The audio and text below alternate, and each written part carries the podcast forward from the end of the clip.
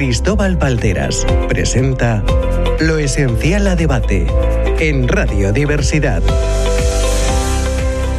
Bienvenidos a Lo Esencial a Debate, un programa de Radio Diversidad donde charlamos sobre cuestiones que nos afectan a todos como sociedad.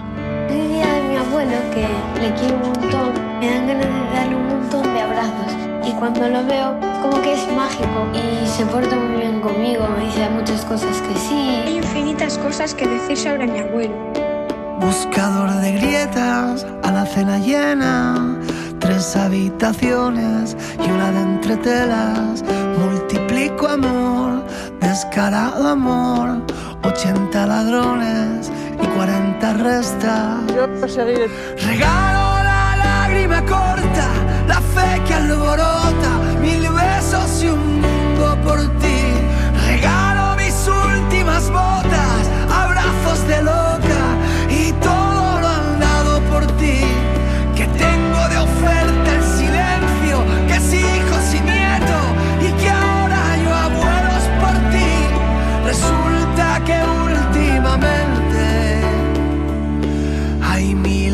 cosas que sueñan a ti.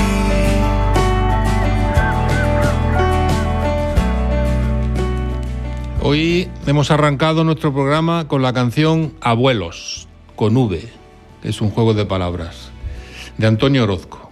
Se trata de un emotivo tema que Orozco compuso en plena pandemia, como homenaje a las personas mayores que, como sabemos, vinieron la peor parte de la crisis sanitaria provocada por el corona- coronavirus. Eh, si echamos la vista atrás, algunos servicios fueron calificados de esenciales por la importancia que tenían para la sociedad. Este fue el caso de nuestro querido eh, servicio de ayuda a domicilio y del que ya hemos hablado en nuestro programa anterior y vamos a seguir haciéndolo en el día de hoy. Profundizaremos en un servicio público esencial al que tienen derecho todas las personas que necesitan ayuda en su día a día, una vez reconocido su grado de dependencia. Para ello vamos a charlar con nuestros colaboradores habituales, Purificación González, Hola, ¿qué tal? Puri, ¿Qué tal? David Carrasco, Hola, Cristóbal, hola Puri y hola Coral. Hola Coral. Hoy nos acompaña en el estudio de Radio Diversidad Coral Falcón, responsable de coordinación de los servicios de ayuda a domicilio de la ciudad de Madrid. Hola a todos, Cristóbal, Puri y David. Coral, muchas gracias por unirte a nosotros y aceptar nuestra invitación a participar en lo esencial a debate. Antes de empezar, me gustaría eh, que tengáis en cuenta que este espacio es un espacio abierto a la participación de todos los oyentes, así que si tenéis alguna duda sobre los temas que hablamos, alguna sugerencia, podéis enviar vuestros correos a loesencialadebate@gmail.com que os agradecemos vuestras sugerencias y vuestras aportaciones y eh, trataremos de solucionar vuestras dudas.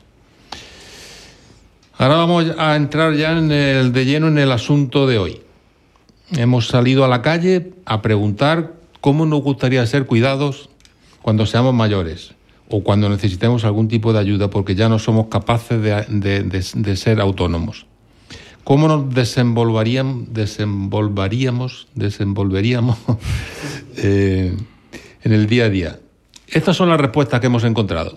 Yo seguir en mi casa, que es donde mejor se está. Yo en mi casa.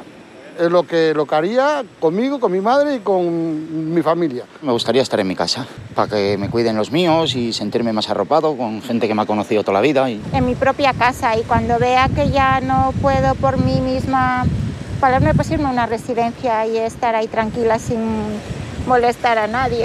Me gustaría sola. Hay unas nuevas modalidades también de residencias en las que puedes estar en una habitación o en un piso pequeñito, teniendo servicios en esa comunidad de todo. Entonces me encantaría, sí. Como vemos, hay disparidad de opiniones, pero se repite la respuesta de las personas que prefieren seguir viviendo en casa. Eh, quizás estas personas desconocen que ese tiempo se puede prolongar con nuestro servicio, con el servicio de ayuda a domicilio.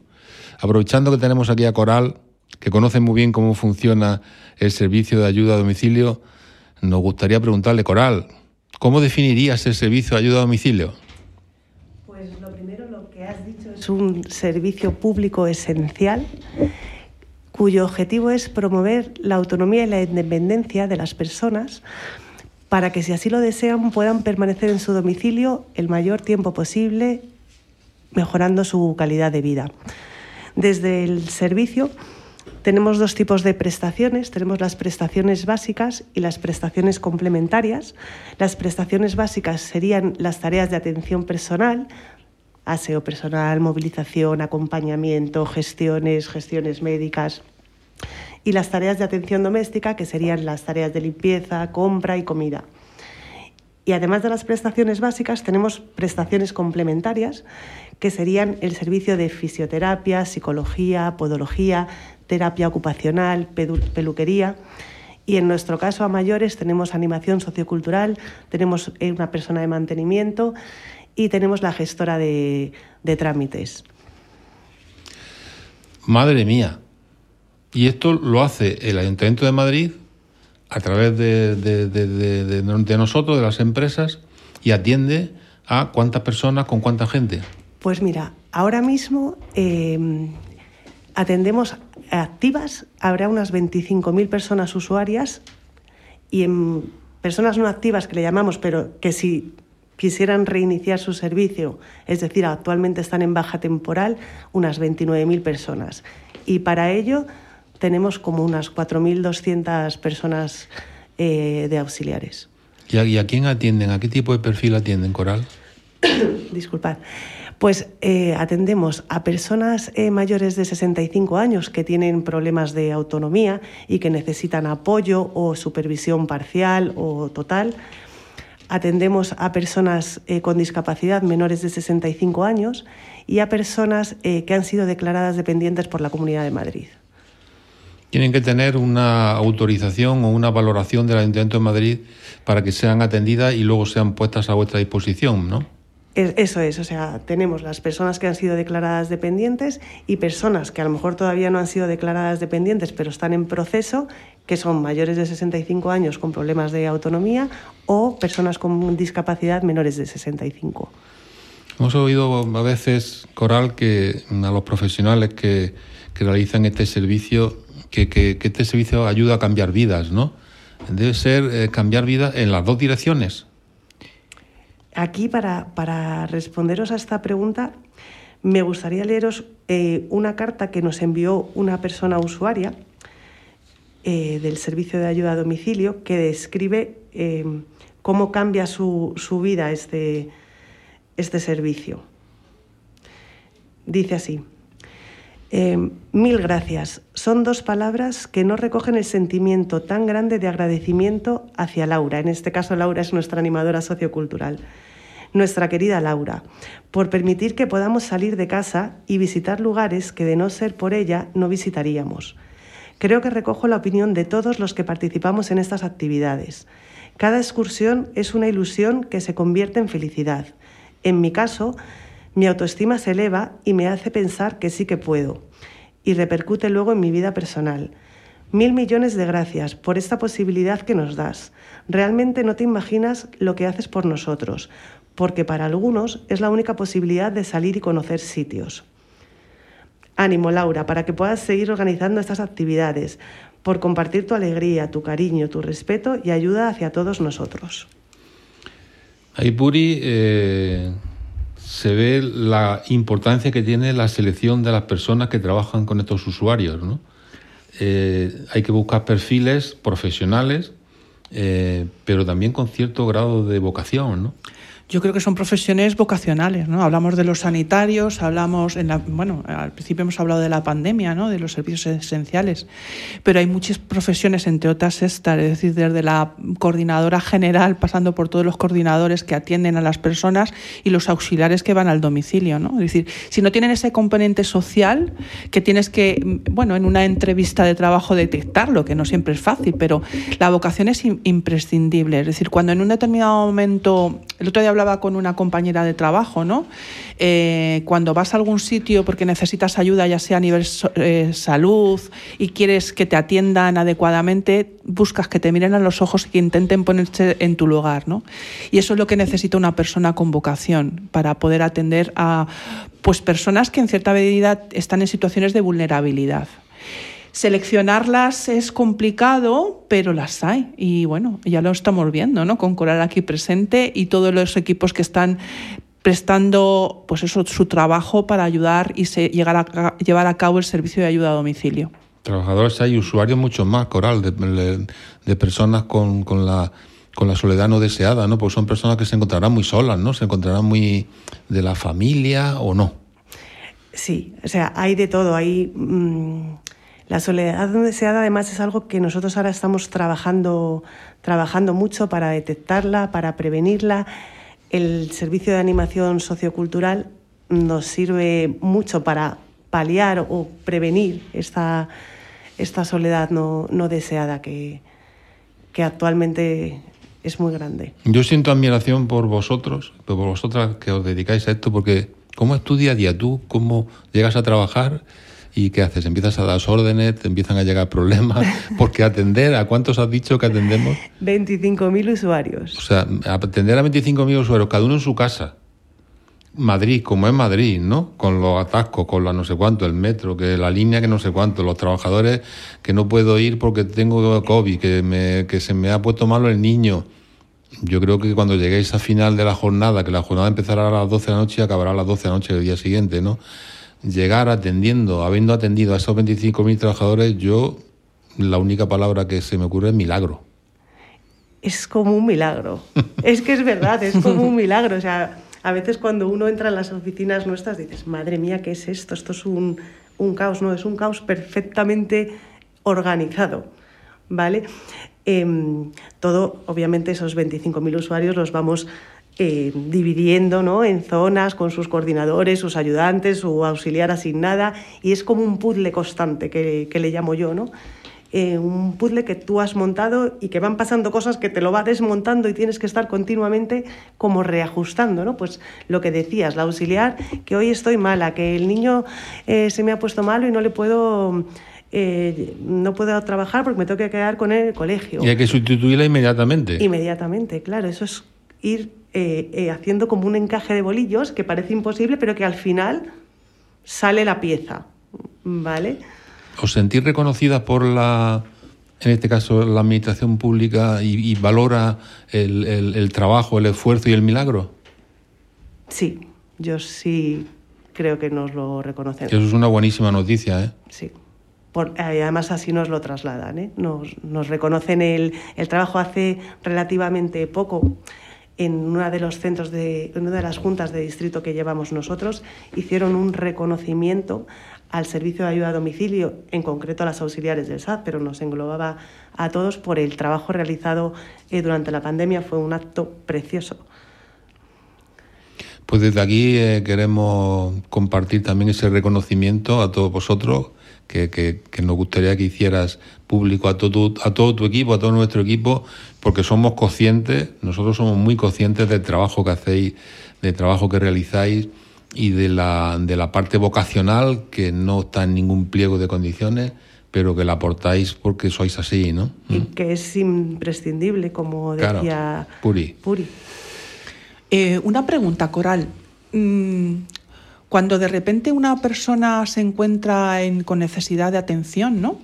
Es decir, ¿tú crees que las, las eh, familias eh, saben de la existencia de este servicio? Porque muchas veces nos ponemos a hablar de cosas que creemos que todo el mundo conoce, que sabe, es decir, hablamos del servicio de ayuda a domicilio, de lo importante que es, de la atención que prestamos a nuestros y la complejidad que tiene gestionar, ¿no? ¿no? Que es importante que la parte, las, la parte de atrás de las bambalinas, ¿no? Que hay una, una mecánica como decíais antes, funcionando de una manera brutal para que esa persona que está en casa y que necesita ser levantada de la cama o que necesita una ayuda para su ducha en el diaria o para acompañarla pues a hacer recados o ir al médico, Es decir, y que la persona, el, auxiliar que va allí o el auxiliar que vaya a atenderla esté en tiempo y hora, ¿no? Es decir, vosotros, eh, las personas de manera general conocen este servicio porque al final es la administración pública, como también se decía anteriormente, la Comunidad de Madrid la que declara el grado de dependencia y en base a eso se da un número de horas, ¿no? Y es la administración la que dice tenéis que atender a esta persona con tantas horas. ¿Es así? Y la gente lo sabe. O sea, ¿el ciudadano de a pie conoce esto o no? A ver, el servicio cada vez es más conocido. Creo que hay que seguir difundiendo y sobre todo difundiéndolo y poniéndolo en valor. A ver si me explico. Hay muchas veces que se tiene el concepto de que el servicio de ayuda a domicilio es la chica del ayuntamiento que, te viene a limpiar y el servicio de ayuda a domicilio es mucho eh, más que eso. ¿vale? Como decías, y esto hay veces que hay que explicárselo a los usuarios una vez que entran en el servicio, es la administración quien determina por, ese, por esa valoración de la dependencia, ¿no? Cuántas horas vamos a cada casa, con qué frecuencia, qué prestaciones. Y nosotros no lo podemos variar, pero sí podemos influir. Es decir, nosotros detectamos en los, en los, domicilios, las auxiliares nos transmiten, hacemos visitas de seguimiento, vamos viendo cambios en las necesidades y esos cambios que nosotros vemos los comunicamos a los servicios sociales para, que vayan modificando ese servicio de ayuda a domicilio que han concedido de forma inicial.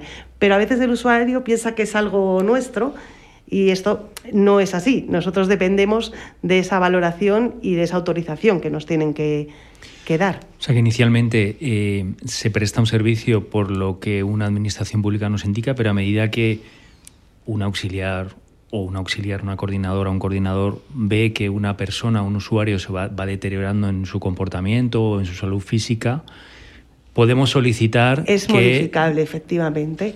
Nosotros detectamos a una persona que a lo mejor hemos empezado atendiéndola un día a la semana para ayudarle con tareas del hogar que poco a poco pues ha ido deteriorando y ahora necesita pues supervisión con el aseo. Y esta supervisión necesita ser diaria. Nosotros transmitimos para que le revisen esa valoración de dependencia inicial que le han hecho y se pueda modificar el servicio.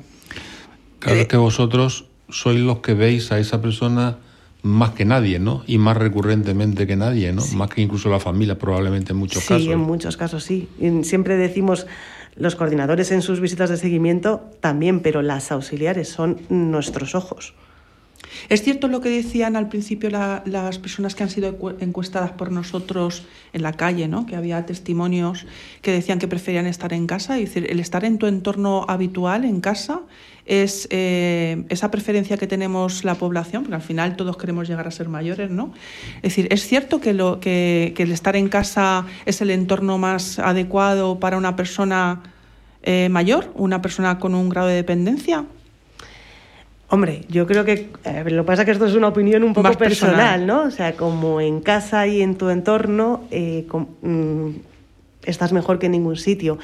Y la verdad es que la gente preferiblemente prefiere estar en su, en su domicilio. Para esto, pues, para gustos, eh, los colores. Y también dependerá del grado de dependencia, me imagino, ¿no? Efectivamente, hay determinados grados de dependencia que a lo mejor ya el servicio de ayuda a domicilio se queda escaso y es necesario otro tipo de, recurso.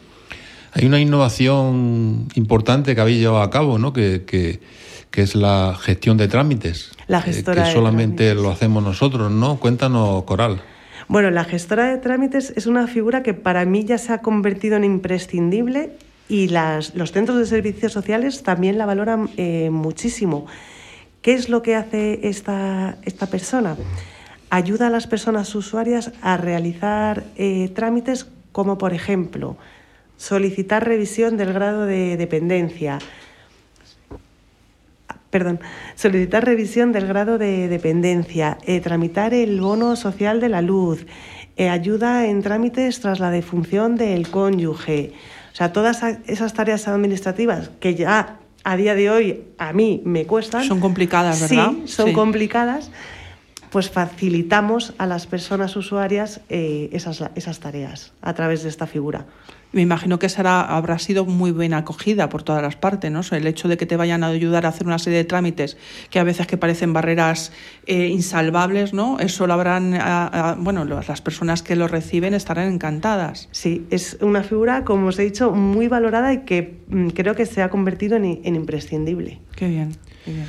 Cada vez con esta digitalización que estamos sufriendo en la sociedad, cada vez es más complejo realizar trámites. Y cuanto más, vamos, a mí lo con los bancos también, oh, nos pasa con a mí personalmente me trámites que me cuestan Dios y ayuda. Ayer hablaba con un amigo que tenía un taller mecánico y decía, llevo dos días sin poder hacer pago porque se me ha caído no sé qué. O sea, todos los trámites a día de hoy, los cuales cada vez es más complicado encontrarte a una persona al otro lado al cual poder preguntar y que pueda empatizar incluso contigo, pues es, muy complejo. desde luego, me pues parece una gran idea, ¿verdad? Es eh, una gran idea aportar este gestor de trámites. Me parece eh, genial. O sea, es que... Nos lo podían poner a cada uno de nosotros en algún momento. A mí me vendría estupendamente. Porque siempre hablamos de las personas dependientes y las personas mayores, pero a ver, todos hemos necesitado ese gestor de trámites porque hay veces que se te quedan algunas situaciones que te quedan ahí encalladas y dices, tú ya ahora por dónde voy, ¿no? Qué bueno. Totalmente. Acompáñanos, sigues acompañándonos, Coral, que vamos a seguir hablando de este tema. Eh, y, a continuación, pues eh, un tema de Rosalén. A medida que nos hacemos mayores, vamos a ir necesitando algún tipo de ayuda, como estamos viendo. Y esto lo refleja muy bien Rosalén en su tema El paso del tiempo. Mm, es por todo lo que me sorprendo, porque busco el sol hasta en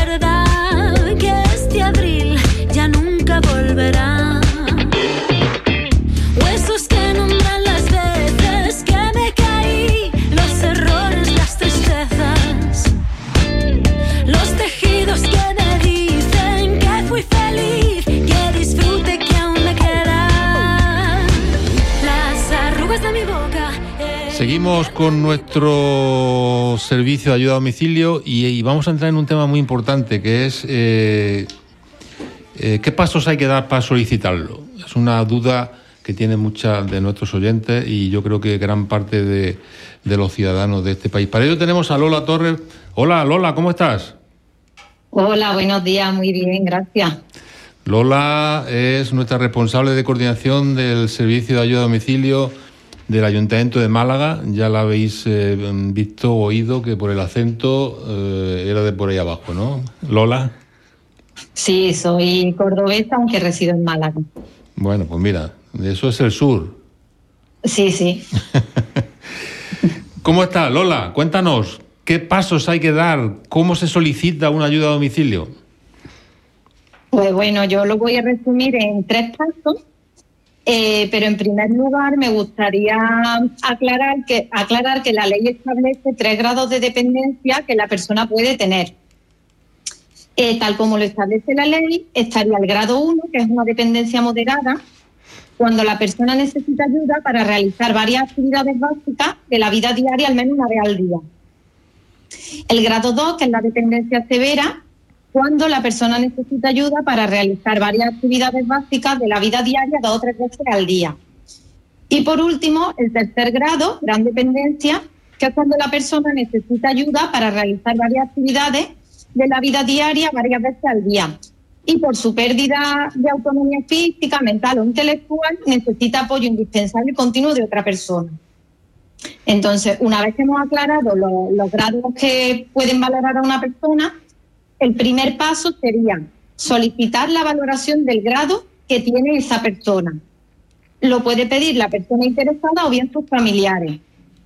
Hay dos formas de solicitarla, una que es telemática y para ello se necesita el certificado digital o bien de forma presencial podemos ir a los centros de servicios sociales de nuestro municipio, de la zona donde resida la persona. Yo como recomendación diría que es mejor hacerlo por la vía telemática, porque hay estudios que indican que hacer este trámite de esta manera reduce el proceso en 60 días. Con lo cual, la persona que ha solicitado la valoración de la situación de dependencia, entre que lo solicitan y le, y le llega la valoración, se reduce este plazo en 60 días. Luego hay un segundo paso que consiste en ser valorado por la administración competente. Eh, esto quiere decir que unos meses después de solicitar la valoración, un valorador o valoradora realiza la valoración del grado y para ello se dirige al domicilio de la persona. Eh, allí realizaría una serie de preguntas para poder realizar el baremo establecido en la ley. Este baremo cuenta con unos criterios objetivos para valorar la capacidad de la persona a la hora de realizar las actividades básicas de la vida diaria, como sería pues su propio acto de higiene, su alimentación, preparar alimentos, realizar compras, salir a la calle. Eh, además del baremo, la valoración también se encuentra acompañada de los informes médicos de aquellas enfermedades o patologías que la persona padece y que esto incide también en su incapacidad o en su autonomía. Aunque los valoradores tienen los informes médicos cedidos por el sistema sanitario, otra recomendación que yo haría es que cuando la persona vaya a ser valorada, es importante que pregunte al valorador qué informes médicos tiene. Eh, por ejemplo, una persona solicita hace cinco meses la valoración de- del grado de dependencia, pero hace un mes ha sido diagnosticado de una enfermedad degenerativa como puede ser el Parkinson. Si el valorador no tiene estos informes médicos, eh, no los va a contar para, para el grado. Entonces es importante saberlo para poderlo aportar por, por la parte de, los- de la persona interesada o de los familiares. Y ya el siguiente paso sería el último, y es que una vez la persona que ya ha sido valorada y la administración resuelve qué grado tiene, eh, la fase siguiente es hacer el PIA. Esto es un programa individual de atención. Y aquí el trabajador social de los servicios sociales que le corresponda también acude al domicilio de la persona y junto a ella y sus familiares le va a informar de los servicios que vienen recogidos en la ley y a los que puede acceder según su grado de dependencia. En esta fase del proceso es donde se va a prescribir, en este caso, el servicio de ayuda a domicilio que es del que estaríamos hablando y del que estamos interesados, ¿no? Y posteriormente la Administración tiene que hacer la resolución eh, para decir que, le conceden la ayuda a domicilio. Y una vez que ha sido ya eh, resuelto y prescrito el servicio, habría que esperar un tiempo para que, para que la persona ya reciba la ayuda a domicilio. Eh, no me gusta mucho hablar de plazos porque es diferente según las comunidades autónomas, pero normalmente en Andalucía, desde que se solicita la valoración del grado hasta que la persona recibe el servicio de ayuda a está pasando un año aproximadamente. También me gustaría comentar que estos tres pasos que yo he explicado, que es la tramitación ¿no? de la valoración hasta que llegue el servicio que queremos recibir, eh, es muy parecido en todo el territorio nacional, pero hay algunas diferencias entre comunidades autónomas. Hay comunidades autónomas que el, segun- que el primer y el segundo, o sea, que el segundo y el tercer paso lo tienen en un mismo acto, en una misma resolución, es decir, que en la misma entrevista realizan la valoración y realizan el PIA. Y otras comunidades autónomas, como es el caso de Andalucía, el segundo y el tercer paso lo tiene eh, en dos pasos tal como yo lo he explicado. Eh, aquí en Andalucía parece que, se va a tender también a cambiar el modelo y hacerlo en un solo acto, porque ha habido algunos proyectos pilotos y en algunas provincias de, de nuestra comunidad autónoma y se ha demostrado que reduce, que reduce el proceso en 130 días. Bueno, pues así esos serían lo- los pasos que hay que seguir. Lola, una pregunta. Eh, Cuando has hablado del PIA, el programa individualizado de atención, eh, mm, dependiendo de cómo mm, le hagan la valoración eh, al- a la persona dependiente, puede ser servicio de ayuda a domicilio, puede ser teleasistencia y puede ser residencia. Eh, lo que le eh, lo que la administración proponga para la persona o solamente el servicio de ayuda a domicilio cómo, cómo es eso Mira, lo- los tres grados eh, tienen derecho a teleasistencia y tienen también derecho a servicios de ayuda a domicilio. Pero residencia actualmente no hay para el grado 1. No prescriben para el grado 1. Vale, es que cuando lo contamos da la sensación de que una vez que te lo dan el grado de dependencia puedes elegir cualquiera de las cosas y no es así, es decir, te designan o te asignan un servicio dependiendo de ese PIA que has mencionado antes, ¿verdad? Claro, en el artículo 15 de, la Ley de Promoción de Autonomía Personal y Atención a la Persona en Situación de Dependencia, por ir quitando un poco el tema de la Ley de Dependencia, que como coloquialmente la decimos, en ese artículo 15 hay un catálogo de servicios a los que se puede acceder cuando ha sido valorado con algún, algún grado de dependencia. Pero no todos los grados tienen, eh, se tiene acceso a todos los servicios. Vale, vale, me ha quedado bastante Que claro. SAT, me gustaría también eh, comentar que es interesante que el SAT es compatible tanto con la teleasistencia como, como la asistencia al centro de día. De hecho, incluso lo ideal sería que fuese conjunta, ¿no? Que se fuese gestionada de una manera conjunta. Complementaria, que- por lo menos, ¿no? Eso es, para que toda la información estuviese unificada. Probablemente la atención que le diésemos a las personas sería mejor, o, o- que recibiesen las La personas sería mejor. teleasistencia, en- desconozco otras comunidades autónomas, la teleasistencia en, en Andalucía la lleva, la gestiona directamente la agencia de la dependencia. Y bueno, la verdad que tenemos buena comunicación con ellos y ellos detectan alguna incidencia, alguna anomalía, se ponen en contacto con nosotros y, y lo resolvemos. Eh, Lola, eh, la- el, el- el servicio de ayuda a domicilio es un derecho universal. Es decir, todo el mundo tiene derecho a este servicio. Es el cuarto pilar del bienestar que en su momento, hace 17 años, hizo nuestro gobierno en aquel momento. Porque hay mucha gente que cree que depende del salario, que depende de los medios que tenga, de los activos, de no sé qué. Es, es, es, es como la sanidad o la educación, es universal. Exactamente. Eh, es uno de, cuando tú te lees la, la ley, ¿no? Eh, dentro de, de los principios y el carácter que tiene la ley es la universalidad. Esto quiere decir que como la sanidad y la educación, como, como has dicho, podemos acceder independientemente de los recursos económicos con los que contemos, nosotros, nuestros familiares. Eh, bien es cierto que la ayuda a domicilio tiene una aportación eh, que se le llama copago. Y dependiendo de los recursos económicos que tenga la persona en situación de dependencia, tendrá que hacer una, una aportación que no suele ser muy alta, pero bueno, ya depende también de, del IPREM. Es poquito, el copago no en general es, es poqui- poquita cantidad, ¿no? Eh, coral. Sí, y en algunos casos, por debajo de determinadas rentas, es gratuito. Claro.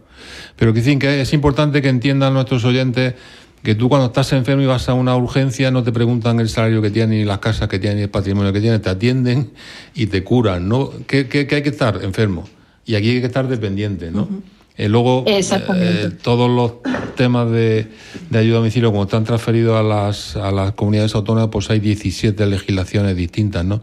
Yo creo que en general, en todos, por lo que has contado, eh, y tú también nos puedes, nos puedes, eh, nos puedes hablar del tema. Parece un proceso largo y complicado que tiene que dar lugar a listas de espera más o menos importantes. Eh, sí, Eh, ya os he comentado que en el caso de Andalucía, desde que solicita la valoración hasta que recibe el servicio de ayuda a domicilio, se está esperando aproximadamente un año. Es muy duro, ¿no? Generar una expectativa, Lola y, y, y Coral, es, eh, generar una expectativa de tener, que, que, tienes, pues es un derecho universal, ¿no? Como comentabas antes, y que esté esperando una persona un año para que le den el servicio y mientras tanto, eh, sabiendo que tiene ese derecho y no llega, eh, debe ser durísimo, ¿no? Esa espera. Porque, a ver, no es algo de lujo, es algo imprescindible y necesario y además un derecho universal. Si lo comparamos con otros derechos universales, si tú metes al niño para hacer bachiller y te dicen que espere un año o dos porque no tienes profesores, o si llegas a un hospital y dices, venga usted el año que viene, bueno, es que las personas con que necesitan la dependencia eh, eh, la necesitan, ¿no? Y, y están deterioradas, ¿no? Lo que pasa es que esto parece que es otro tema que no está en la agenda de los políticos, ¿no?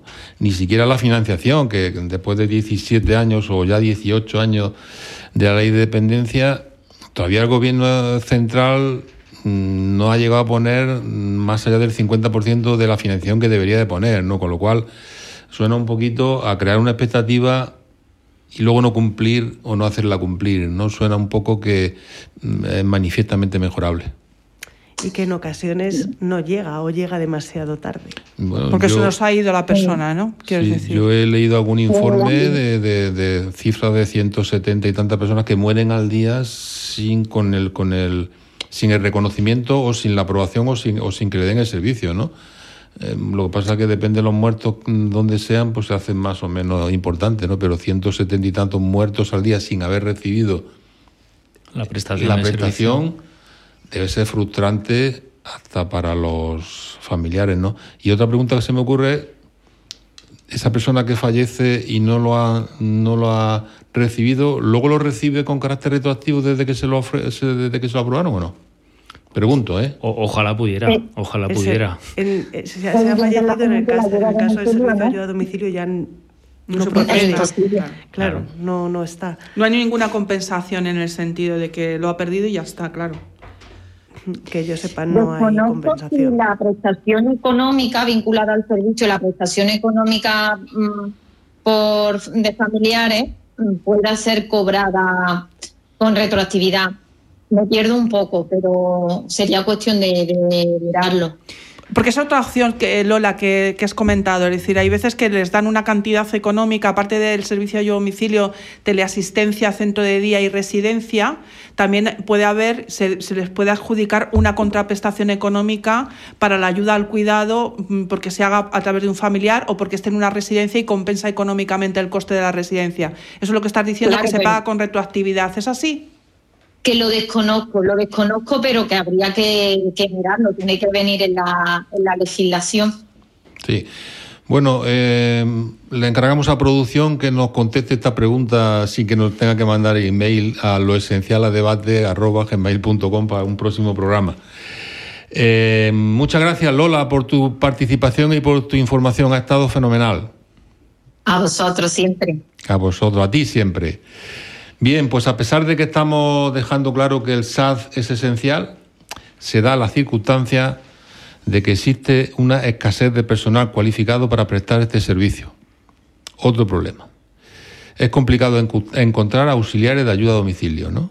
Y, yo, yo digo, bueno, pues es que es normal que haya que haya, que haya problemas para cobrar porque son, son perfiles muy, muy, muy específicos. ¿no? Hemos, hemos hablado incluso de, de, temas que no vienen en un pliego, que no vienen en un tal como es la vocación. ¿no?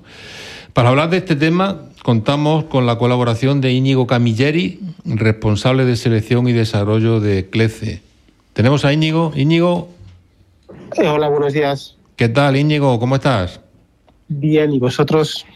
Pues nada, aquí estamos intentando poner en la mesa eh, una serie de problemas y de soluciones, ¿no? En el caso tuyo, eh, te llamamos para que nos des soluciones.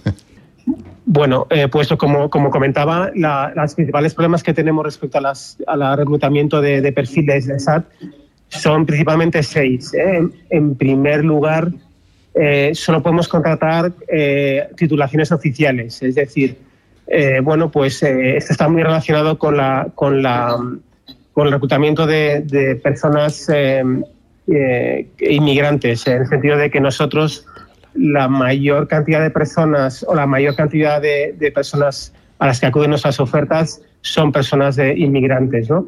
Y eh, las personas inmigrantes de otros países no, no tienen esas titulaciones oficiales, por lo cual, eh, bueno, pues pueden tener titulaciones vinculadas con, con sector privado y sería interesante que la administración dotara de cierta flexibilidad para que estas personas pudieran trabajar en SAT.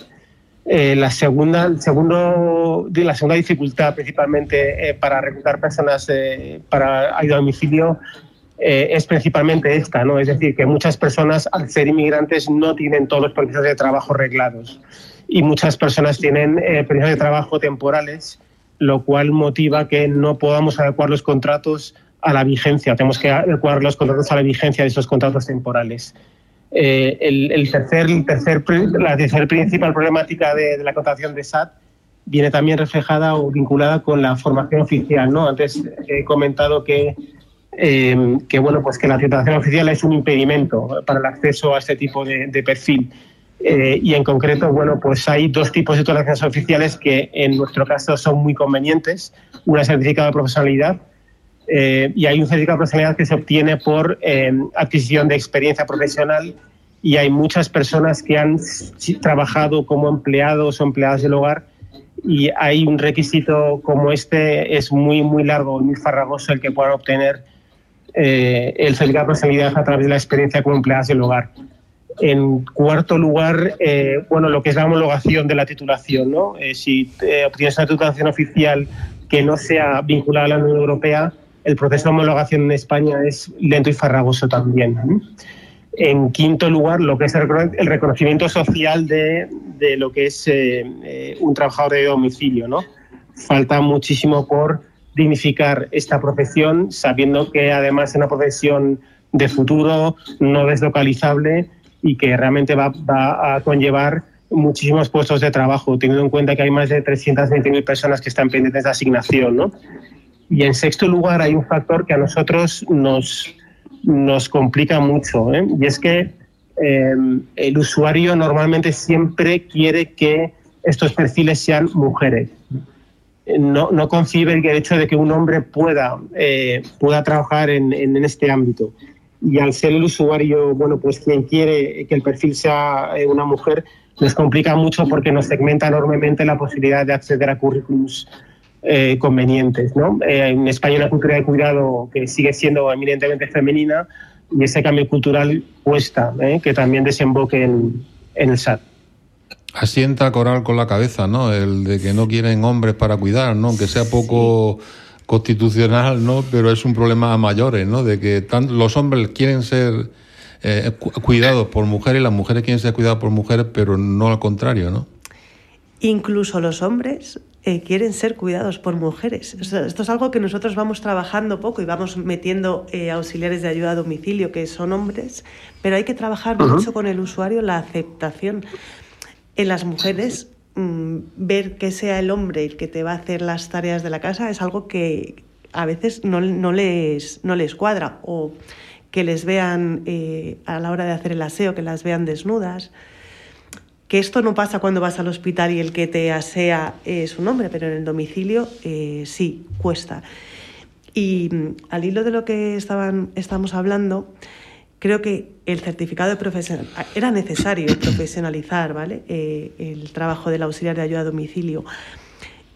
Y para actualmente, para poder trabajar como auxiliar, tienes que tener el certificado de profesionalidad eh, de atención sociosanitaria o en domicilios o en instituciones sociales o habilitarte a, a través de la experiencia. Pero este certificado aproximadamente cuesta 1.200 euros. No todo el mundo eh, tiene, tiene, capacidad tiene económica. La capacidad. O sea, hay gente que está interesada, está interesada en formarse y quiere trabajar, pero a lo mejor no tiene la posibilidad de pagarse ese certificado de profesionalidad.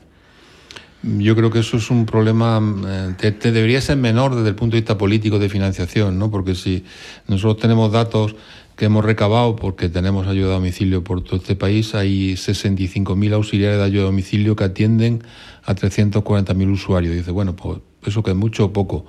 Hay una lista de espera de 286.000 usuarios pendientes de recibir la ayuda. Y si esos usuarios la recibieran ya hace falta otras 17.000 auxiliares más. Bueno, eh, quiero decir, eh, ¿hay alguien al volante? Mm, esto es un tema eh, que hay que solucionar, ¿no? Y, y- y no, no, no, no son médicos que tienen que hacer una carrera y luego un MIR y luego te tiran 10 años, son 1.200 euros, ¿no? Nosotros eh, fomentamos y financiamos eh, como, como Corazón y Manos y con muchas asociaciones el pagarles o hacerles hacerles este, este curso a los que no pueden hacerlo, ¿no? Pero yo creo que la administración pública ahí podía hacer podía hacer algo más, ¿no? Y hablando de dinero, Colaboramos muy, de manera muy activa en las prácticas curriculares. Es decir, una de las cosas que ha aportado la compañía, porque dentro del- del curso, que son muchísimas horas de formación para poder adquirirlo, la certificación, hay una parte que es práctica curricular. ¿No? para poder obtenerlo. Y en ese sentido nosotros como compañía trabajamos de manera muy activa en ese sentido, ¿no? en, en poder dar la posibilidad de las, a través de las academias o las, eh, las, em, las entidades de formativas poder hacer las prácticas curriculares con nosotros, que eso nos permite, pues bueno, en cierta medida a la persona y a la eh, a la persona, a la- al ca- candidato o candidata a trabajar con nosotros, nos permite conocerlas y les permite pues hacer esas prácticas que son imprescindibles. para, para entrar. Sí. Yo me gustaría poner de manifiesto, eh, estamos hablando de la persona que puede o que tiene que entrar, cómo debe hacerlo hasta llegar a, a hacer el trabajo y luego, y, ya, y también recabo vuestra opinión, Coral y Íñigo, una vez que están dentro, ¿cómo gestionamos, qué os parece el, el- el- salario laboral de estas personas? Bueno, el salario, el salario, eh, es- nosotros nos encontramos a reclutar, pues en muchas ocasiones problemas respecto a la, a la, la no idoneidad del salario eh, que nos comentan los candidatos y las candidatas. Eso es, eso es cierto, ¿no? Eh, y bueno, sí, es un poco lo que yo comentaba antes, uno de los puntos por los cuales tenemos problemas para reclutar en SAT, ¿no? que es el reconocimiento social. ¿no? Eh, pues eh, esto va muy ligado a la dignificación de la profesión y además a que los convenios colectivos bueno, pues puedan ser eh, dotados de un mejor nivel salarial y que la Administración también sea capaz de reconocer eh, la dignificación a través de mayor dotación de recursos para, para este sector, desde luego que sí. ¿Te, te refieres, Íñigo, a que, que uno de los problemas es que, que al ser los salarios tan bajos la gente no, no accede porque no... Sí. Sí, también hay, también hay otro problema que es la conciliación. ¿no? Hay que tener en cuenta que al ser el 98% de, de perfiles femeninos, pues bueno, pues son, son mujeres que también tienen eh, hijos a cargo, hijos menores a cargo, y el cuadrar, el cuadrar el trabajo con turnos con el cuidado de hijos también es, supone muchos problemas en muchas ocasiones. Puri. Yo hablaría también de las jornadas. Es decir, independientemente de la retribución que está negociada en convenio colectivo y que, bueno, pues que evidentemente seguro que se puede mejorar, que eso podríamos hablar con la administración pública, a ver si podría hacer algo al respecto. Eh, pero eh, yo hablaría también que habitualmente las franjas de atención a usuarios eh, suele concentrarse en la mañana de tal forma que no siempre puedes proporcionar al auxiliar eh, que presta servicios una jornada completa. Entonces, eh, bueno, eso en cierta medida facilita la conciliación que hablaba Íñigo, ¿no? Para poder estar en esa doble presencia de la atención en casa y la atención eh, que, requiere un puesto de trabajo. Pero sí es cierto que yo hablaría de jornadas, es decir, no siempre se puede dar una jornada al 100%, porque la franja de horario de atención a las personas mayores suelen coincidir en todo, eh, en la misma franja de horario. ¿No es así, Coral? Es, es cierto, o sea, el horario de ayuda a domicilio es de 7 de la mañana a 10 de la noche, pero como dices, Puri, la mayoría de los servicios están concentrados en horario de, de mañana. Sí. Entonces, Es que no es solamente un problema de jornada laboral completa, sino de que es partida además, ¿me entiendes? Porque todo el es. mundo quiere cuando se levanta, cuando se acuesta o cuando va a comer, ¿no? eso es, los servicios de tarde suelen ser para acostar a la gente, dar la cena y eso suele ser a última hora de la tarde. Entonces las jornadas completas son partidas. Por lo tanto, la retribución va en proporción a la jornada. Es decir, no, al, no, al no trabajar al 100%, la retribución es inferior porque trabajas en una jornada re- eh, reducida, una jornada parcial. Tenemos que ir terminando. Gracias eh, Íñigo y gracias Coral. Mm, Solamente un apunte. mm, El, salario se, se genera en una negociación colectiva de sindicatos con patronales.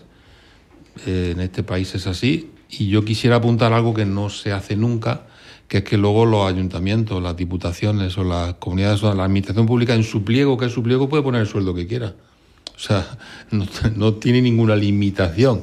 Esto es importante porque parece que es que el, el- el salario se pone en la negociación colectiva o lo pone en la patronal. No, no, no. Lo pone en la patronal con los sindicatos y luego lo refrenda en las administraciones públicas en su, en su pliego.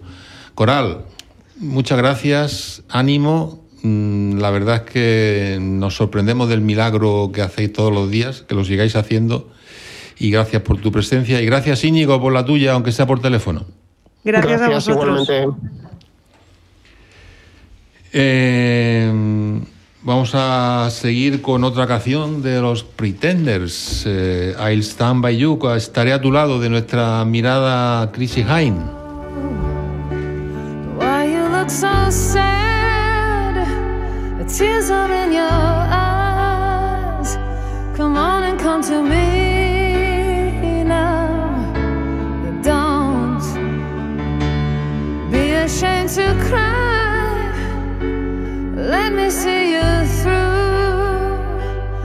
Cause I've seen the dark side too.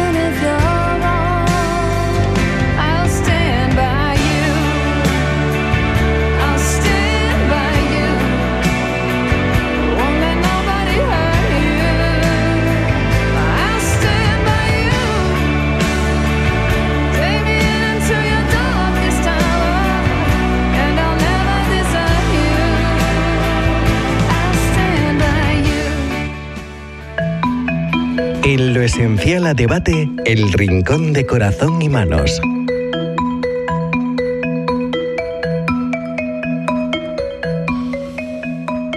Estaré a tu lado. Una, una canción de Pretender que podía servir de guinda a todo lo que hemos hablado, ¿no? Porque seguiremos estando al lado de, de todos los usuarios y ayudando y colaborando en todo lo que nos compete y algo más, ¿no? Llegamos al rincón de corazón y mano y manos, Manu, un, una- un juego de palabras, ¿no? Bueno, fácil. Hoy nos interesa algo también importante, que no sé si todo el mundo es consciente de ello, eh, que es eh, la declaración de utilidad pública, ¿no? El Ministerio hizo o declaró de utilidad pública a corazón y mano en el año 2021 y eso tiene una serie de ventajas y de utilidades. Pues sí, este es un reconocimiento eh, que tiene una tramitación complicada eh, y que no todas las asociaciones llegan a tener. Eh, el Ministerio del Interior de Espa- de España lo reco- reconoce a las asociaciones de utilidad pública a las que tienen entre sus fines estatutar- jolín. Estatutarios, ¿no? Gracias, Puri, porque si lo podría seguir intentándolo, vamos. Tienes, tienen toda una, una serie de listado de los fines que debe tener y en nuestro caso, eh, bueno, pues promoción de la mujer, promoción de la familia, fomento de la igualdad de oportunidades, fomento de economía social y sobre todo uno de los fines que nos encaja como anillo del dedo es la atención a personas en riesgo de exclusión por razones físicas, sociales, económicas o culturales. Además, exigen, bueno, que la asociación pueda beneficiar a, cualquier tipo de colectivo que encaje en sus, en sus eh, condiciones y caracteres exigidos por la propia asociación, es decir, que no esté cerrada a socios. Exige que haya una retribución de las personas que perciban una retribución, no, no sea una retribución pública. Bueno, hay una serie de, de exigencias que se demuestran todos los años presentando una memoria de actividades y unas cuentas anuales. Es decir, esto al final es un control que ejerce el Ministerio y que garantiza una gestión limpia, una gestión ordenada y una gestión transparente de las asociaciones declaradas como utilidad pública. Y esto nos da, mm, yo pienso que dos ventajas principales. La primera, esa, esa imagen y esa es de, gestión limpia. Y luego, por otro lado, hace una, nos sirve y sirve sobre todo a nuestros beneficiarios para eh, desgravarse nuestra- las aportaciones económicas que hagan a la asociación con unas aportaciones, o sea, con unas desgrabaciones importantes, que además justo este año acaban de crecer. El 80% de los primeros 250 euros que se donen a una asociación declarada como utilidad pública tienen una desgrabación del 80%. Es decir, si nosotros aportamos 100 euros a una asociación, eh, se nos deduce en el IRPF el 80 euros, con lo cual solamente nuestro coste sería 20 euros. En nuestro caso, que el hacerse socio de corazón y mano son 120 euros, la deducción en el IRPF serían 96 euros, con lo cual nuestro gasto serían 24 euros, aunque lo que percibe la asociación son los 120, que yo creo que es una muy buena, eh, muy buena noticia para todas las personas que quieran aportar. A partir de los 250 primeros euros, esta es una cantidad que ha crecido mucho este año, antes eran solamente 150, creo recordar, a partir de los 250 son 40% lo que se desgrava. Es decir, una persona que desgrabara, o sea, que aportara 250 euros, se desgravaría 200. Una persona que aportara 300 euros, los segundos 50 euros se, apor- a ver, se desgravaría el 40%. Es decir, una persona, no sé si está siendo un poco lío de cifras, la verdad. A una persona que aportara 300 euros se deduciría 220, con lo cual su, su gasto serían 80. Esto es una ventaja importante que se hace para, para garantizar. bueno, perdón. Eh, no, no, sin duda eh, es una buena noticia. O sea, al final eh, a una ONG de este tipo eh, le llegan los 100 euros que dones cuando a ti realmente solo te está costando 20. eh, porque luego te lo grabas en la declaración de Hacienda. Entonces, desde luego, si quieres ayudar y aportar algo en el ámbito de las ONGs, pues que mejor que aportarlo en cualquier entidad que sea declarada de utilidad pública. Eh, y más en el caso de Corazón y Manos, que prácticamente todo el ingreso o todos los ingresos van destinados a ayudar a personas eh, o beneficiarios, pues yo creo que el, el- el- el- el círculo es más redondo si cabe. Pues se sí, convierte porque- casi en una esfera, ¿no? Efectivamente, porque el 90, más, más del 90% de los ingresos que percibe Corazón y Manos lo invierte directamente en, en beneficiarios y en proyectos. Hay una. Yo entonces entiendo menos. eh, si de 100 euros Hacienda te devuelve 80 o de 10 te devuelve 8. Cuando hacemos crowdfunding, que lo hacemos continuamente para ayudar a todo el mundo y, y- y que además se puede hacer con tanta facilidad porque entras en la página web con el móvil, lo haces por, por el Bizum, porque hay tan poca gente que. Porque mm, dar 10 euros para los reyes de los magos, de los muchachos. muchachos, de no sé cuántos de, la- de las casas de acogida, que tú das 10 euros y te devuelve Hacienda 8 y lo haces por Bizum sentado en el televisor, yo creo que falta falta publicidad, falta sensibilidad, o que, porque Hacienda en este caso nos, eh, nos da una posibilidad enorme, ¿no? Que es, oye, el 80% de los primeros 240 euros es impresionante, ¿no?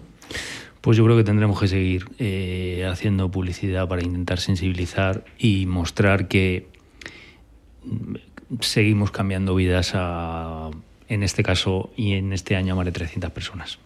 Sí, que no, que, que no hace falta hacerse socio de corazón y manos, sino que Puedes hacer un- una donación. Una donación para un crowdfunding con el tema que, que- que ponemos en la página web, solamente ahí pues da 10 euros y, te, y Hacienda te devuelve suyo. Bueno, tenemos que llegar al final.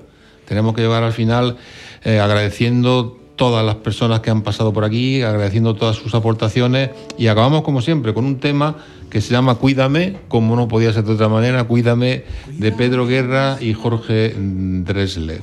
Muchas gracias por escucharnos y hasta el próximo programa. Gracias. Llévame sin prisa, no maltrates nunca mi fragilidad.